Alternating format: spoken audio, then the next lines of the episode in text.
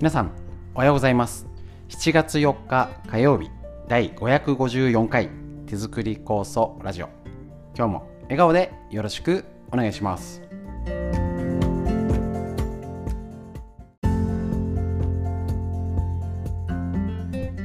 こちら手作り酵素ラジオは埼玉県本庄市にあります芦沢治療院よりお届けしております。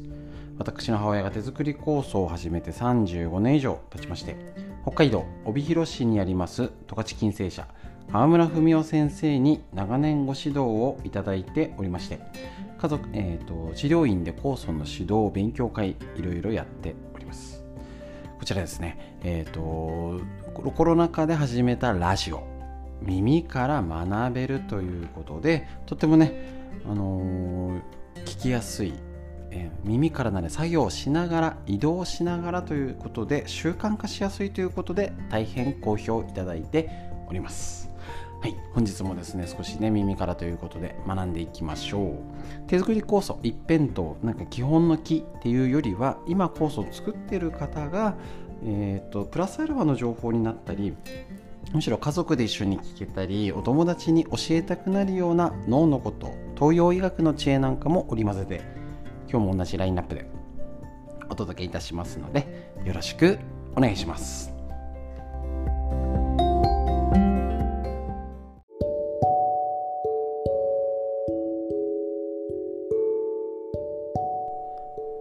い、ということでですね、昨日もお話ししました、ちょっと続報はちょっとわからないんですけれども、えっ、ー、と、こちら、島根県出雲市での児童福祉施設で、O157 が30人の集団感染が発生ということで、えー、と言いましたけど、他でも、えーと、例えば札幌市民札幌市、6月19日から29日までの時点で、病院食を食べた患者が44人が食中毒。東京北区の総合病院では6月12、13日に同じメニューの朝食をとった患者18人と入所者、高齢者施設ですね、55人がウエルシュ菌が原因とみられる食中毒になったということで、こちらね、気をつけないで絶対ちゃんとしてるじゃないですか、こういう施設で。もう余計コロナ禍を経て、なのに出ちゃうっていうことは、うん、やっぱ人間も弱くなってるかなっていうのも、ね、昨日もお話ししましたけど、ね、考えなきゃだしね、えーとまあ、やれること気をつけてやりましょうと。いうことで、えーと、こちらねお弁当とかもやっぱあのちゃんと食品ですね。あの買った買い物近くだからってやっぱちょっと氷保冷バッグ利用する。ちょっとね大事かも。しれませんね。ね、あのなのでちょっと氷今ね大体の1人1袋までとかってありますけどえっ、ー、と入れるものあの気をつけるとか意外とあの魚や肉が漏れた汁が他の食品につくと菌が移るなんていうあるらしいんですよねだからそういうのにこまめにあの小さいビニール袋使うとかですね賞味期限をは関係なく早めにやるということで食中毒予防三原則っていうのはつけない増やさないやっつけるということで食べ物の菌。こちらね、あの、手作りコースウェブセミナーでもやりました。で、えっ、ー、と LINE 登録していただいた会員の方にはですねえっ、ー、とこれをまとめて紹介した動画を送ってねあの完成版送ってありますのでぜひちょっとね凝縮されてるんで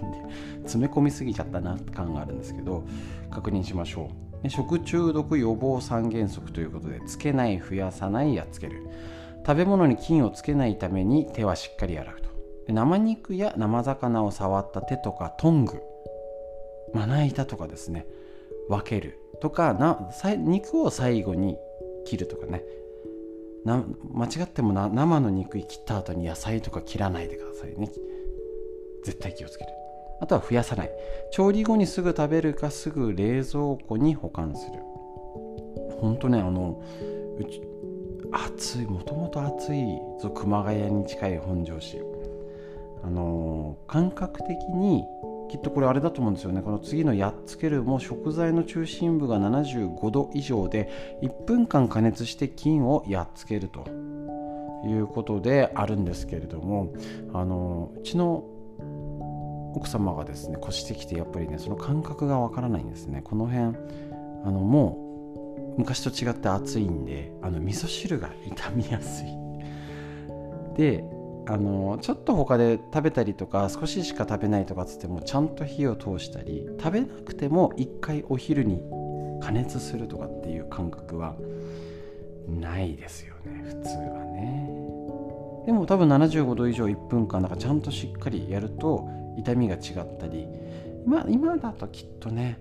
梅雨物系ももうタッパで冷蔵庫がおすすめです。ですね。でそういう感覚も昔はこれぐらいとかちょっと味見してまだ大丈夫とかっていうんじゃなくてねもうその感覚はね合ってる人もいるけど合ってない人もいるということを踏まえた上でしっかり気をつけましょう。また、えーと、その時に食中毒ってやってあのウェルシュ菌とかってあったやつこれ。例えばあの要注意で知っておきましょう。あのカレーやスープやシチューの大量調理たくさんの寸胴でって今やんねえじゃんってツッコミもあるんですけどやっぱりなんかねお祭りがあったりとかねあれですけど、えーと、酸素が少なくなるとウエルシュ菌さっき出ましたよね。好きな状態になるので要はよく要は混ぜが足んなかったりするとなるんですよね。まあこれもあるからぬか漬け菌ぬか漬けとかに毎日混ぜたら空気が好きな菌が活発になって空気を嫌う菌が嫌だって言って逃げちゃうっていうのでぬか床も毎日混ぜるとか手作り酵素も混ぜるといいよっていうのは攪拌っていう意味じゃなくて酸素を送り込む。こういう意味合いもあると思っております。なので、えーと、今のカレーシチュースープで言ったら加熱したから全部がっていうわけじゃないので、えーと、ちょっとうちなんかすごい大量にカレーなんか作って、まあ、よく混ぜますけどね。きちんとよく混ぜること。でもちろん加熱もしっかりすること。ね、あの必要があればすぐ冷めたら冷蔵あの冷蔵庫で保管すること。早く食べきることが原則として。是非気をつけて生活していきましょうね。せっかく夏とかね人寄せしたりお孫ちゃん来てとかってね家族が集まってって時にねやっぱねあの残念なことにならならないように最低限やれることやって楽しみましょう。今日の食中毒のお話以上です。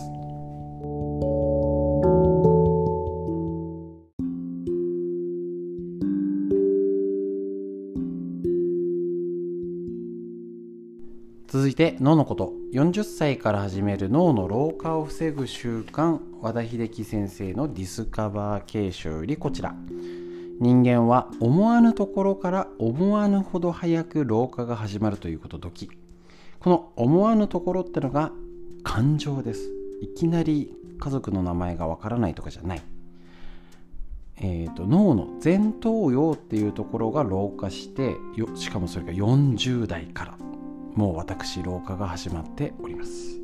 このね、えーと、前頭葉が司る感情のコントロール機能や自発性意欲創造性が衰えてしまう。本書では前頭葉の機能とその老化を防止する脳のアンチエイジング。つまり前頭葉の鍛錬を具体例でやっております。こちら役割を進んで引き受ける。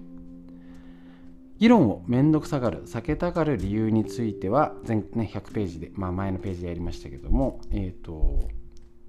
こちら意見や考えを言ってそれが議論になった挙句にそれならあなたがやってくださいよと言われて不本意な役回りをしなければなくなったりなんかちょっとねこのお願いしますよって言われたりするのがちょっと億劫になっちゃうっていうかねそんなことぐらいになるならここは黙ってね、相手の思い通りにさせようみたいなね。下手に意見言った方が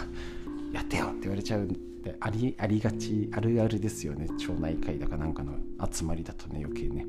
こういうねあのー、そういうの避けて通っちゃう事なかれ主義に徹すると。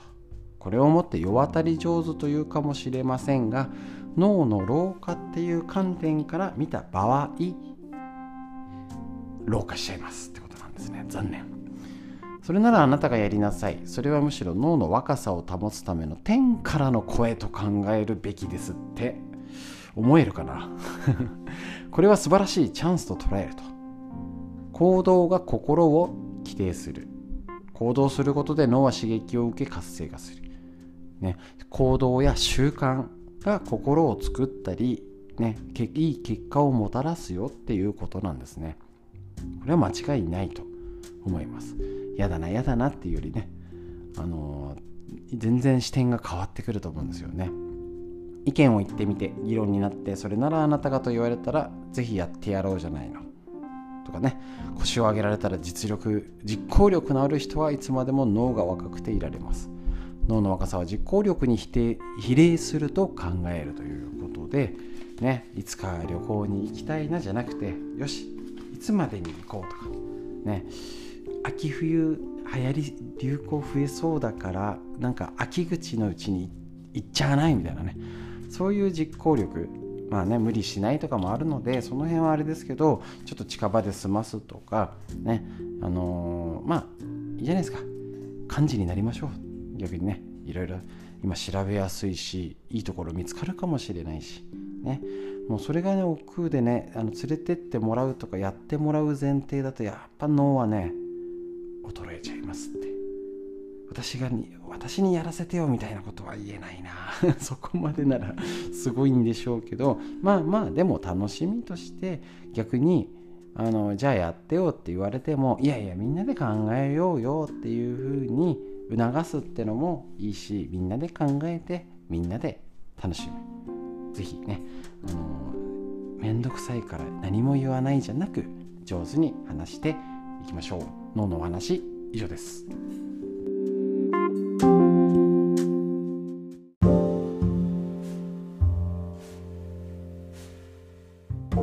続いて東洋医学の知恵。緑薬品漢方堂の毎日漢方。体と心をいたわる365のコツ桜井大輔先生の夏目社ということで1日1ページ。とってもためになる言葉が凝縮されております。一緒に東洋医学の知恵を学んで生活に取り入れていきましょう。今日はストレスの話。ストレスは小出しにしてサラサラ血血液をキープ。血血の巡りはストレスによっても悪くなります。もし自覚するぐらいストレスを感じているならばそれはもうかなりストレスが溜まっている状態です。ストレスというのは徐々に堆積して風船が膨らむように大きくなりある時破裂します。そうなると回復にはかなりの日数と労力もしかしたらたくさんのお金もかかってしまうかもしれません。そうならないために日頃からガス抜きをすることが大切です。ストレスを感じていなくとも発散タイムを設け深呼吸をしたりしてもいいですよね。深呼吸体をほぐしたりストレッチ。習慣をつけましょう。ストレス対策をしなくちゃとあまり難しく考える必要はないということなんですね。だからやっぱり爆発しきんない前にそこそこのうちにやっとくと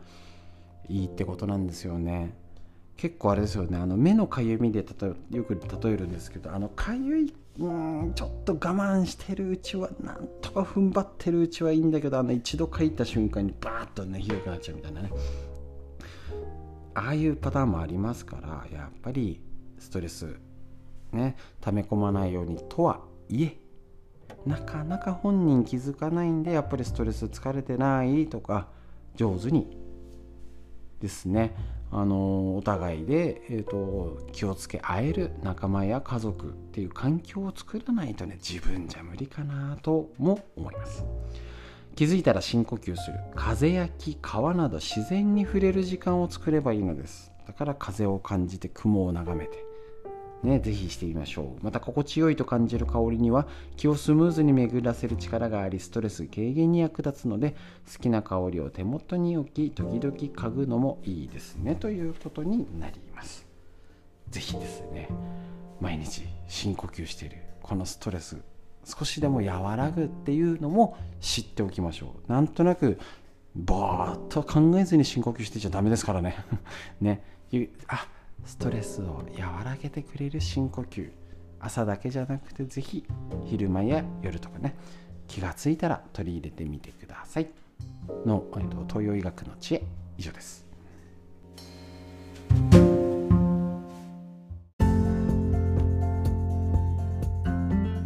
はい、ということでいかがでしたでしょうか。本日もあっという間に終わっちゃいますけれどもね、えっ、ー、ともうすぐです。7月6日の、えー水道橋のストレッチセミナーでまたやりますのでね、え、ー、と、楽しんでいきたいと思います。また、えっ、と、健康を考える会は今のところちょっとまだ次が未定なんですけど、またね、次回も予定して、あのだいぶ砂糖のお話が好評だったのでぜひまたね、あのー、DVD 版が出来上がったら後でまた秋の酵素とかでもね時についでに欲しいよって言っていただければまた準備ができますしね。あのついなんかのついででもいいです、えーと、砂糖のこと。大事になってきます。なんかね。あの頑固そうなご主人とかね。あの息子さんに見せるのもありかもしれません。ということで、えーと最後。自然を感じて空を見上げて。でも暑いんですよね。見上げてって晴れやかな余裕がないぐらい。暑いですけど。空を感じて。上を見上げてはい息吸って。吐いて肩回して背筋を伸ばして息吸って。吐いて素敵な一日が始まりました。皆さんにとってより良い一日になりますように。本日も最後までお聴きくださいましてありがとうございました。